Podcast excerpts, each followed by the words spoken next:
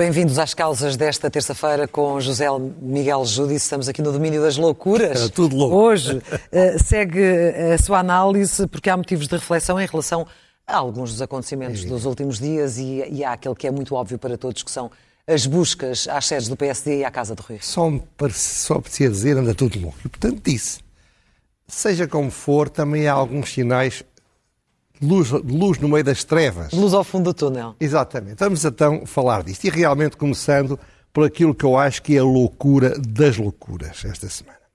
Que é o que se passou com o que o Ministério Público, ou os, alguns procuradores do Ministério Público, à frente vai-se perceber a razão de eu fazer esta distinção. Ou um certo setor do Ministério Resolveram fazer uh, uh, e que está muito bem descrito por muita gente. Uhum. Só para contextualizar um bocadinho, primeiro, há várias reflexões. A primeira é que vamos juntar ao coro, com muito orgulho e muita honra, daqueles que estigmatizaram este comportamento. Praticamente todas as pessoas. Houve um ou outro jornalista, não só amiguinhos. Criticaram. Não só amiguinhos do Ministério Público, mas também alguns ingênuos, que também usaram o jornalismo. Uh, o, Chega e a Iniciativa Liberal, uh, uh, curiosamente, pelo menos o Iniciativa Liberal. Mas só há muitos motivos para, este, para que isto seja a loucura das loucuras. Em primeiro lugar, mais uma vez, a ilegalidade de passar a informação aos amiguinhos na mídia que chegam mais depressa que os inspectores ao sítio. Segundo, o espelhafato que o Ministério Público fez para uma coisa que tem, cria danos reputacionais e que não havia nenhum problema. O que eles iam buscar são coisas que estão em computadores.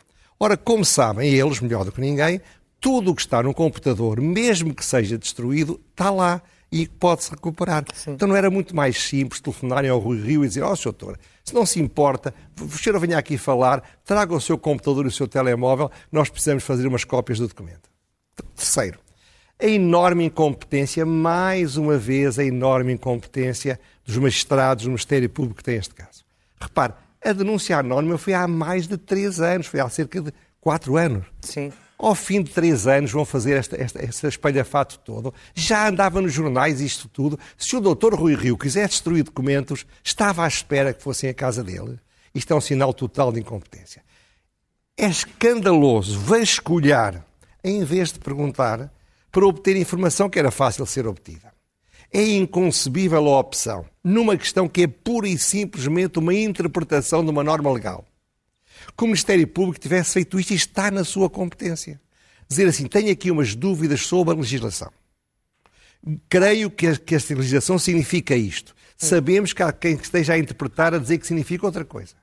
Pedimos ao Presidente da Assembleia da República que coloque a questão à Assembleia da República para que nos diga qual é o entendimento para que nós possamos atuar e estamos disponíveis para colaborar. Mas isso deixar de ver que o Ministério Público não quis uh, sequer saber, ou porque claro. não pôde, ou porque não quis, que isto era uma matéria uh, mais, de uma prática uh, mais generalizada no, no, Parlamento. Pois, além de mais é isso, é outra coisa, quer dizer, mas isso já disse o Rui com toda a razão.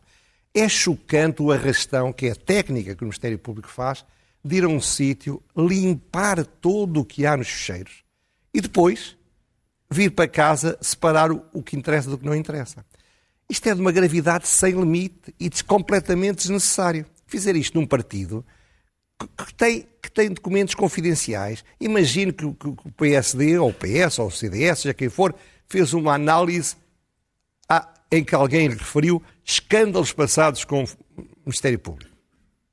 Hum. Ir lá é poder saber quem é que fez isto. Sim. Bom, em segundo lugar, isto é muito importante, isto acontece há décadas, claro.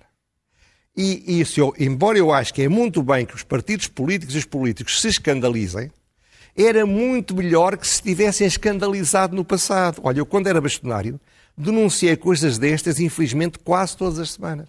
Nunca, nunca os políticos os partidos políticos se preocuparam porque não eram eles.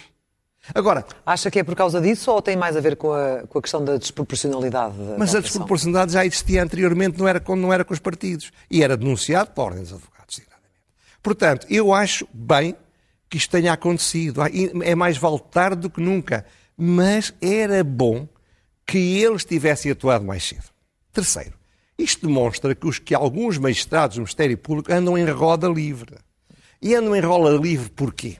Porque graça no Ministério Público uma teoria que não é correspondente à Constituição. É que é? Qual é a teoria? É que cada um dos procuradores é expressão da autonomia Sim. constitucional.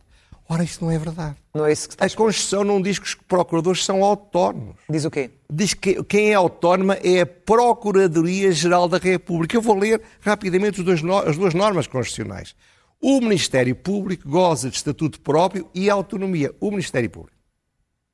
Segundo, os agentes do Ministério Público, estes senhores, são magistrados responsáveis e hierarquicamente subordinados. Então, mas se isso acontece, eh, deve-se à inação da Procuradora? Deve-se a muita coisa. Deve-se, em primeiro lugar, à forma como foram ganhando uma, uma, um estatuto do Ministério Público que sufisma a norma constitucional para lhes dar uma autonomia própria que não está no modelo da Constituição. Depois nós temos, talvez, a mais incompetente Procuradora da República desde que há Procuradores da República em Portugal. É óbvio que sim. Quer dizer, ela é, aliás, é disfuncional na maneira como apresenta as coisas. E ela disse esta coisa extraordinária. Quer reagir àquilo que ela disse é exclusivo à SIC? Uh, relativamente pois, pois, a estas duas... A dizer à SIC é exclusiva até devia falar melhor, não é? Mas não, o que é que ela disse? Disse sem que lhe tremesse a voz, a doutora Lucília Gago, disse que não cabe à Procuradora-Geral da República despachar processos, definir estratégias, nem os seus tempos e os seus modos. Sim. E mais, cada processo tem titulares, magistrados responsáveis pela investigação, que obviamente seguirão uma linha pelo leão em prática. Isto é o que ela está a dizer. Mesmo que violem a lei? Mesmo que violem a lei. Porquê? Porque ninguém tem coragem na Procuradoria-Geral da República para enfrentar esta teoria. Porque logo que alguém ousa, começam aos gritos a dizer que querem proteger os criminosos. Eu escrevi isto anos a fio, antes de ser bastonário, quando fui bastonário e depois bastonário. Quem são independentes do ponto de vista constitucional são os advogados. Os, os, os magistrados do Ministério Público fazem parte de uma entidade que é autónoma. É completamente diferente. Sim. E isto é muito importante. Porquê? Porque ninguém pode garantir, eu pelo menos não ponho as mãos no fogo, para dizer que todos os procuradores são santos. Nenhum procurador é submetido a interesses. Nenhum procurador se deixa instrumentalizar. Repare, já há condenações de procuradores por corrupção. Sim. Mas repare, os hackers entraram por dentro da, da Procuradoria-Geral da República e puderam ir buscar muita coisa que está lá, levado por arrastão. Terceiro, até cardeais têm tendências partidárias e foram candidatos a, Assembleias Municipais de partidos políticos, porquê é que eu tenho de acreditar que no Ministério Público não há tendências político-partidárias. Sim. Por isso é que é preciso ter muita cautela. Repare, a pior coisa que isto pode ter é o seguinte: uma empresa onde há suspeitas de corrupção. E o Ministério Público vai lá e vai lá muito bem. E não avisa, faz muito bem. Agora, fazer o arrastão, trazer tudo, é trazer segredos e patentes, investigações altamente confidenciais, informação que pode cair nas mãos dos seus concorrentes. Basta que na Procuradoria-Geral da República haja um criminoso que seja, por exemplo, o que chama os jornalistas para isso. Porque quem faz isso é um criminoso. Para que eu possa acreditar que, com alguma probabilidade, esse criminoso está perfeitamente disponível para passar para outras pessoas aquilo que foi arrastado Sim. numa investigação. E por Agora, tudo isso, este, este caso gerou uma, uma onda de indignação como há muito não se vê. E isso é que é muito importante. E é tal luz. E a todos os setores. É? Repare, eu podia estar aqui a falar de dezenas de intervenções, mas vou dar algumas. O diretor do público estava roxo de razão quando disse que era inexplicável o silêncio da Procuradora-Geral da República. Continua calada. Continua. Segundo, Francisco Assis não é propriamente um tipo radical, desbocado, é um homem moderado e sereno. Ele também pediu ao Presidente da República, ao Primeiro-Ministro e à Procuradora-Geral da República, venham esclarecer isto. Mais, ele disse que isto era um ataque à democracia, isto, como isto foi feito, ao Estado de Direito. E realça que há uma associação espúria entre setores judiciários e setores dos mídias.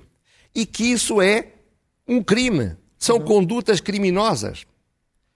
Outro homem também muito sereno e sério, o professor Miranda Sarmento, do, líder parlamentar do PSD, do PSD, disse: não podemos continuar com esta justiça.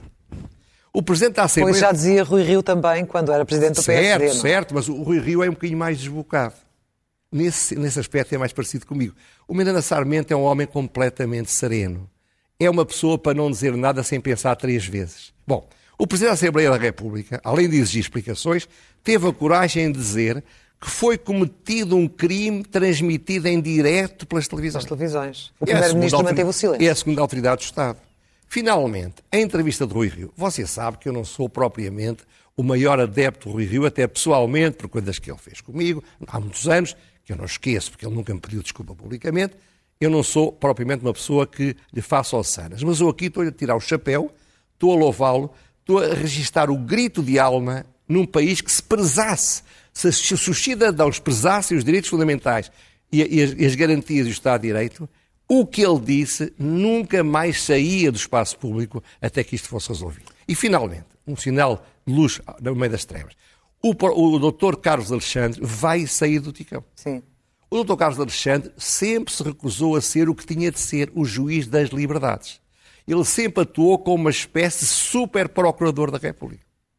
Ora bem, a saída dele, se ele não deixar lá clones para continuarem o mau trabalho que ele fez, leva-me a pensar que os abusos de direitos e liberdades fundamentais, isto é, que a liberdade deixa de estar em prisão preventiva no Ticão, em Portugal. Portanto, são coisas positivas. Agora. Mas deixa-me perguntar-lhe antes de avançar qual é a sua leitura eh, em relação a algumas eh, opiniões públicas e publicadas, que, na verdade, Rui Rio, que defendia da, da reforma da, da Justiça, também era uma, uma visão bastante controladora, oh, por assim dizer, oh, do, claro, do oh, sistema. Eu acho que há, há duas coisas que são graves no espaço público. E que isso poderia ajudar a, a minimizar um bocadinho o impacto de, de todo este aparato há duas coisas que eu acho graves no espaço público, pessoas responsáveis. Uma é a desonestidade intelectual e outra é a desonestidade moral. Eu estou a dizer isto tudo. Eu discordo de praticamente tudo que consta da proposta de reforma da Justiça do Rio. O David Diniz vem misturar uma coisa com outra, não tem nada a ver uma coisa com outra. Eu discordo dessa reforma, mas apesar disso, acho que ele está cheio de razão. Ou dizer-se, como por exemplo disse o João Rosa, ah, isto é o que querem os criminosos, os corruptos, estes tipos estão a estar... Não. Eu posso, eu não sei que idade terá o João Rosa, provavelmente não era... João Rosa? Uh, do, do, do, do, Observador. O Luís Rosa. Luís Rosa, peço desculpa. Eu, eu provavelmente não era nascido quando eu já tinha, considerava que a corrupção é o maior vício social dos povos. Era nos anos 80, claro. E sempre foi essa a minha posição. Eu sempre defendi a autonomia do Ministério Público. Sempre. Isto veio a tal ponto que uma vez um grande figura do Ministério Público veio-me à minha casa, pediu para falar comigo e dizendo como se constava que ia haver um advogado que ia ser nomeado Procurador-Geral da República para me dizer, Dr. Júdice, o senhor fica isto para si, mas não é segredo, estou-lhe a dizer, se o, o governo o nomear Procurador-Geral da República, nós não veremos isso mal. Claro que eu disse logo ao Sr. Doutor, agradeço muito o elogio, mas eu nunca quererei qualquer coisa, sim, e nunca falei disto em público nem a ninguém. Seja como for. Mas há, há que encontrar aí um ponto de equilíbrio. Não, há não, que criar a hierarquia. Claro. Ou, ou, pelo menos ela existe, não, só não, que não funciona. Não, é, não, funciona. É preciso pôr, é preciso alterar o Estatuto dos Estados do Ministério Público para o colocar mais de acordo com, com o Estatuto Constitucional. É preciso que o Procurador-Geral da República tenha coragem de dar instruções. É preciso que alguém tire da roda livre estes procuradores que estão a, atuar para o espetáculo, estão a atuar para o espalhafato, estão a atuar para a boa imprensa e é preciso que os jornalistas percebam, e alguns ainda não perceberam, alguns que vivem disto, está bem, não estou a falar desses, mas estou a falar de pessoas que não vivem disto e que acham que atacar estes, estes vícios do Ministério Público é atacar o Ministério Público. Não. Eu tenho muito respeito do Ministério Público, acho que o Ministério Público é essencial à liberdade. Mas é essencial se não for uma corja de autónomos que não respeitam a hierarquia. E quando se fala do Ministério Público, fala naturalmente de setores do Ministério claro, Público, porque não, não pode, todos, não pode tomar o todo claro, pela parte. Claro que não. Mas por isso é não que eu digo, tomar o todo pela eu parte. para mim é muito claro, eu tenho defendido sempre a autonomia do Ministério Público, tenho defendido sempre contra tudo e contra todos e com muitas desilusões apesar disso do alto da minha irrelevância, isto é, rento ao chão, eu digo, se o Estatuto do Ministério Público não começar a ser alterado até, até ao final deste ano, eu concluo que não há solução, não há reforma possível. E então passo a defender aquilo que dizem que é o fim da investigação criminal, não é. Nos Estados Unidos e noutros países funciona, que é o Ministério Público tem como seu chefe o Ministro da Justiça. O Ministro da Justiça. Que tem um estatuto no governo, nos Estados Unidos é Bom, assim. mas grande polémica que daria por cá. Pois é, mas, mas, sabe, se o Ministério Público e os políticos não tiverem a coragem de pôr isto nos eixos e pôr isto nos eixos e aplicar a norma constitucional com a sua natureza e com a sua intenção, é acto desse tipo que não funciona. Não é tolerável. Mandar 100 pessoas ir para dentro de um partido político 19 horas para perguntar coisas sobre, sobre o que se passou nos contactos, numa coisa que todos os juristas dizem que é um disparate. Não há crime, porque não faltam os elementos do tipo. Portanto, isto é um disparate total. Quase que diria que isto foi uma manobra muito útil para desviar a atenção de outras coisas. Não sei se foi, mas parece. Ora, avancemos. E que outras loucuras tem para nos trazer? Pois, havia mais, não há espaço para tudo. Uh, mas rapidamente. Muito rapidamente. O secretário de Estado da Defesa foi.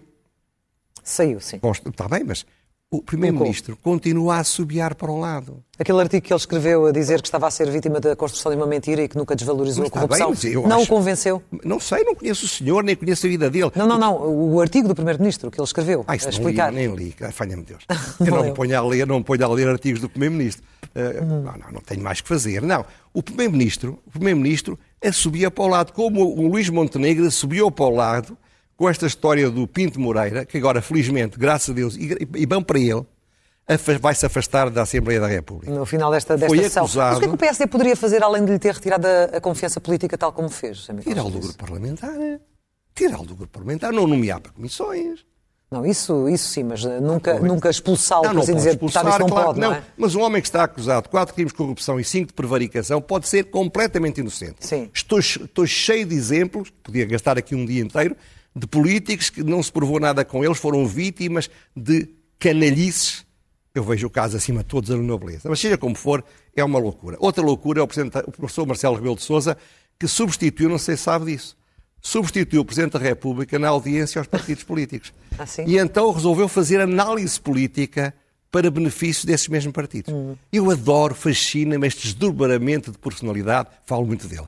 Mas era bom que Mas acontece, eu percebesse é? que é uma loucura, porque ele não pode estar a fazer análise política para partidos sobre o que ele acha do governo, sobre o que ele acha do futuro do Primeiro-Ministro.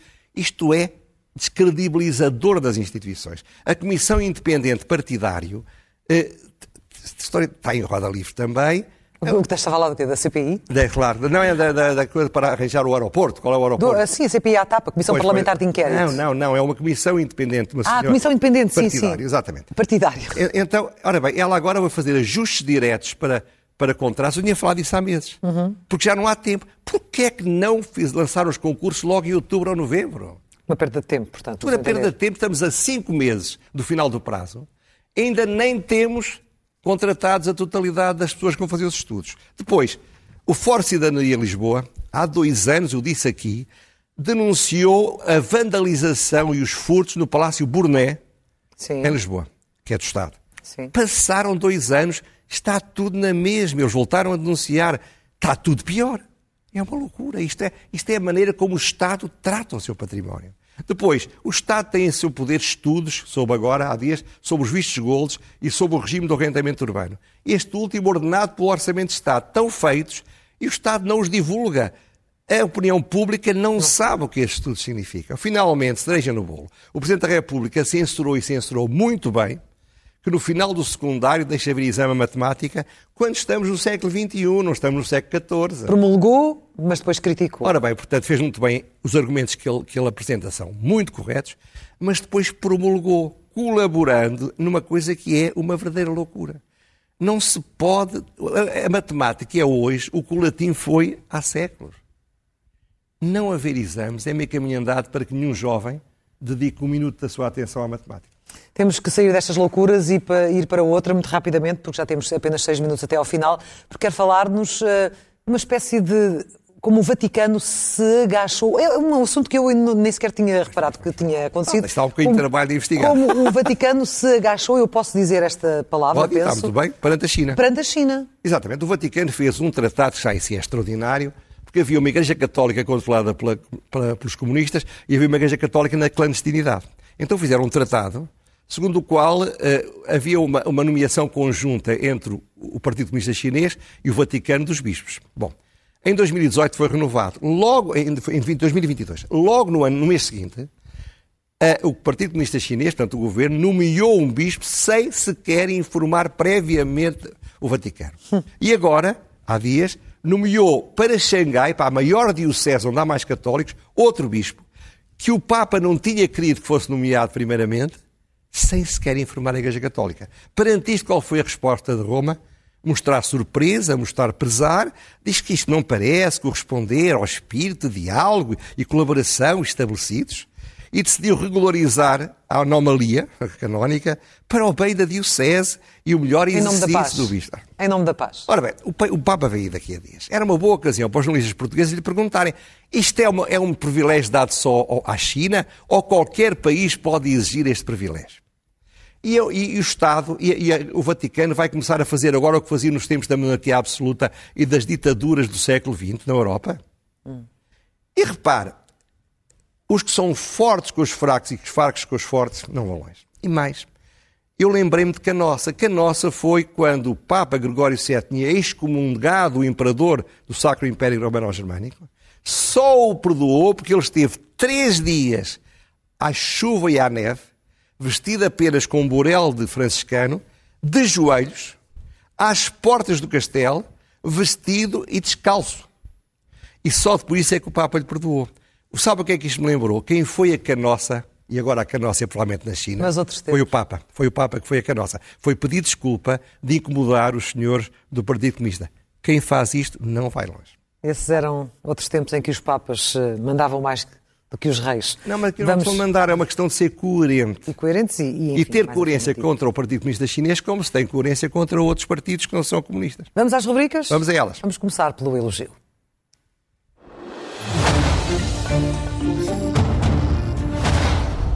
Hoje é um elogio coletivo. É um elogio a um grupo de socialistas moderados que alguns chamam a ala dos namorados e que eu prefiro chamar são os soaristas. Soaristas de Mário Soares. Nos últimos dias, pouco relevo foi dado a isso. Vários deles fizeram entrevistas, fizeram escritos, tomaram posição pública com grande coragem, determinação e coerência. Foram eles Francisco Assis, Álvaro Beleza, Adalberto Campos Fernandes, Sérgio Sousa Pinto, Jorge Seguro Simões.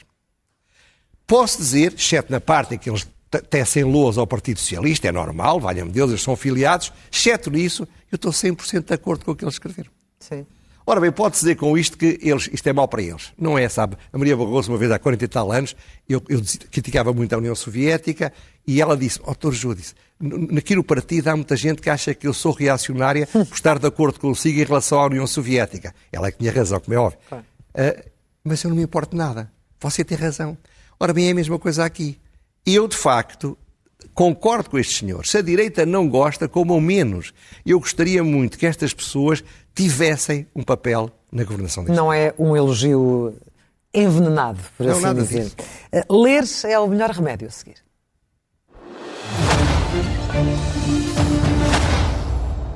Eu tenho andado, como se lembra, de vez em quando, a trazer livros mais antigos. Sim. E agora trouxe dois livros, ambos de 1984, dois grandes livros.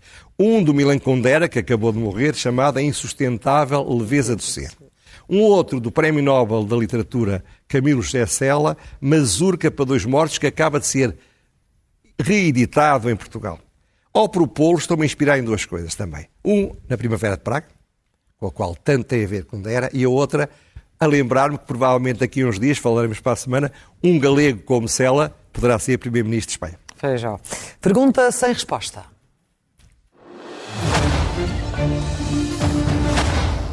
Ora, pois, hoje a manchete do Diário Notícias diz topo da carreira barrado a metade da função pública. Sim.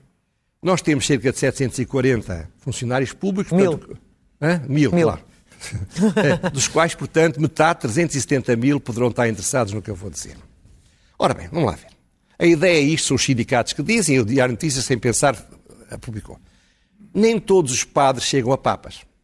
Nem todos os militares chegam a generais. Nem todos os professores universitários chegam a catedráticos. Nem todos os futebolistas chegam a Ronaldo. Porquê é que todos os funcionários públicos vão chegar ao topo da carreira? Mas a própria Ministra hoje assumiu que há que acelerar a progressão Mas da carreira. Mas não faz sentido nenhum. Está, Portanto, a, a, manchete da, da, do Diário Notícias devia ser porquê é que os sindicatos insistem num disparate como este? Hum. O céu não é o limite. Não é possível que todos cheguemos ao cimo. Ninguém. Ninguém consegue. E no que é que fica a avaliação depois, José Miguel José? Avalia, mas, o... mas, avalia, mas partindo do princípio evidente, avalia os militares também. Nem todos chegam a generais. É assim a vida. Nem todos os diplomatas chegam a embaixador. É a vida. Bom, estamos mesmo no final, só falta mesmo a loucura mansa. Muito rápido. Nesta altura em que foi acabar os exames no secundário, no exame do nono ano, que era, era virtual, 60% dos estudantes tiveram nota negativa e 3%, cerca de 3 mil, tiveram o mérito de, ser, de conseguirem ter zero valor. Ora bem, há um bom texto da Clara Viana no público, na passada quarta-feira, que passou despercebido e que valeria a pena ser lido com atenção.